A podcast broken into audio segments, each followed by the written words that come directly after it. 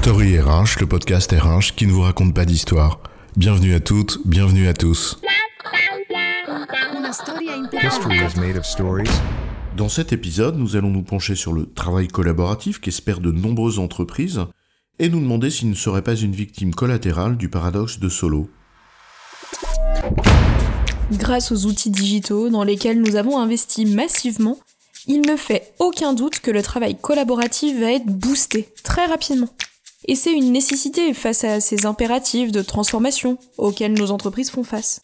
Concrètement, tu veux dire que parce que tu as équipé toute la boîte de Teams, SharePoint et autres Trello, Slack, Front Monday et que sais-je encore, tout le monde va se mettre à mieux bosser ensemble, c'est ça? Parce que tu crois que ça suffit d'acheter une Formule 1 pour t'appeler Senna ou Hamilton? Pas si sûr. Teams et paf, ça y est, c'est collaboratif. Et si c'était plus complexe que ça? Alors, travail collaboratif et paradoxe de solo, c'est quoi l'histoire? Reprenons notre histoire avec bon sens, c'est-à-dire dans le bon sens, et en l'occurrence, eh bien c'est celui de l'histoire.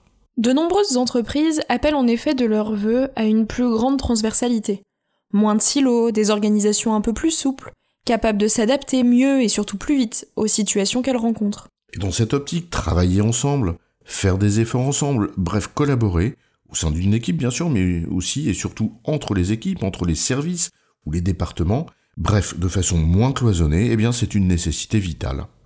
Or, c'est précisément ce à quoi sont supposés servir les outils collaboratifs qu'on citait précédemment. Et les entreprises investissent dedans et les déploient. Le mouvement a d'ailleurs été significativement accéléré par la force des choses durant la crise sanitaire de 2020. D'ailleurs, de manière à s'assurer que ce soit efficace, nombre d'entre elles ont également accompagné ce déploiement de formation à la prise en main des outils, souvent à l'aide d'ambassadeurs numériques. Or, très souvent, on constate que les effets escomptés ne sont pas vraiment au rendez-vous, ou du moins pas aussi vite qu'on ne le pensait. Oui, tu as raison, et de multiples raisons peuvent être invoquées. La première d'entre elles est assez simple à comprendre, c'est pas parce qu'on a les outils qui nous permettent de faire quelque chose, et qu'on sait se servir de ces outils, eh bien qu'on a envie de faire ce quelque chose. En d'autres termes, ce n'est pas parce que tu as un tire-bouchon que tu bois une bouteille. Euh, moi honnêtement, il suffit que j'ai la bouteille et c'est bon, j'ai même pas besoin du tire-bouchon, mais t'as raison, c'est pas le sujet. En réalité, les réflexes de repli, de territoire, les petits jeux de pouvoir, les mesquineries de la vie en entreprise, les jalousies des uns, les craintes des autres, l'autocensure, l'incompréhension de l'utilité de travailler ensemble, le manque de vision, bref, mille raisons pour ne pas avoir envie de le faire, au-delà de pouvoir le faire. Mais allons plus loin, il y a peut-être une deuxième raison. Et certainement une troisième, une quatrième et bien d'autres, mais on s'arrêtera à cette deuxième qui, du coup, deviendra seconde, pour en souligner un aspect particulier.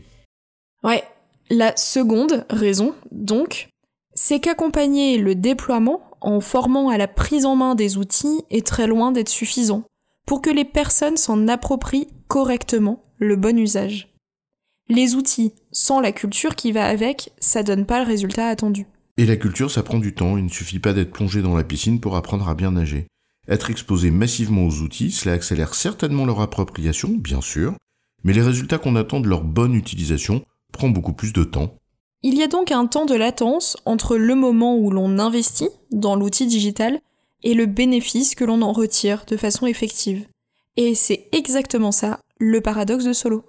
Robert Merton Solo, c'est un économiste américain récompensé par un prix Nobel d'économie pour ses travaux sur la théorie de la croissance en 1987. Mais en 1987, Slack, Teams, tout ça, ça n'existait pas. Alors tu peux me dire pourquoi tu l'invites dans notre discussion? Certes, il n'y avait pas ces outils collaboratifs, mais il y avait déjà l'informatique. Et Solo écrivait dans un article du New York Times, en 1987, You can see the computer age everywhere, but in the productivity statistics. En français, on voit l'ère de l'informatique partout, sauf dans les statistiques sur la productivité. C'est ce qui a été désigné comme le paradoxe de Solo, qui souligne ce temps de latence entre l'investissement dans les technologies de l'information et leurs effets réels dans l'économie. On ne va pas rentrer ici dans un débat sur l'effet ou non du digital sur la productivité. De nombreuses études ont à la fois validé et invalidé une multitude d'hypothèses. Et pour ceux qui aimeraient creuser le sujet, on vous renvoie un dossier de la revue Travail et Emploi, qui date des années 2000, ne serait-ce que pour montrer que le sujet est loin d'être nouveau. En revanche, la référence au paradoxe de Solo est intéressante car elle soulève une hypothèse simple. Le temps d'apprentissage des personnes est long, Et il n'est pas étonnant de voir un délai significatif entre l'investissement informatique et les bénéfices qu'on en espère, dès lors que le comportement des acteurs est clé pour que ce bénéfice apparaisse. Alors le travail collaboratif est peut-être en effet, en ce sens, une illustration du paradoxe de Solo à l'échelle de l'entreprise. En résumé, il y a un temps de latence entre l'investissement dans des outils digitaux et l'observation d'un travail vraiment collaboratif dans les pratiques.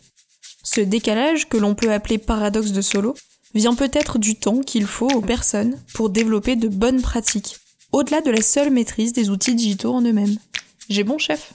Oui, tu as bon, mais on va pas faire toute une histoire. Story RH, le podcast RH qui ne vous raconte pas d'histoire. Retrouvez tous les épisodes sur storyrh.fr.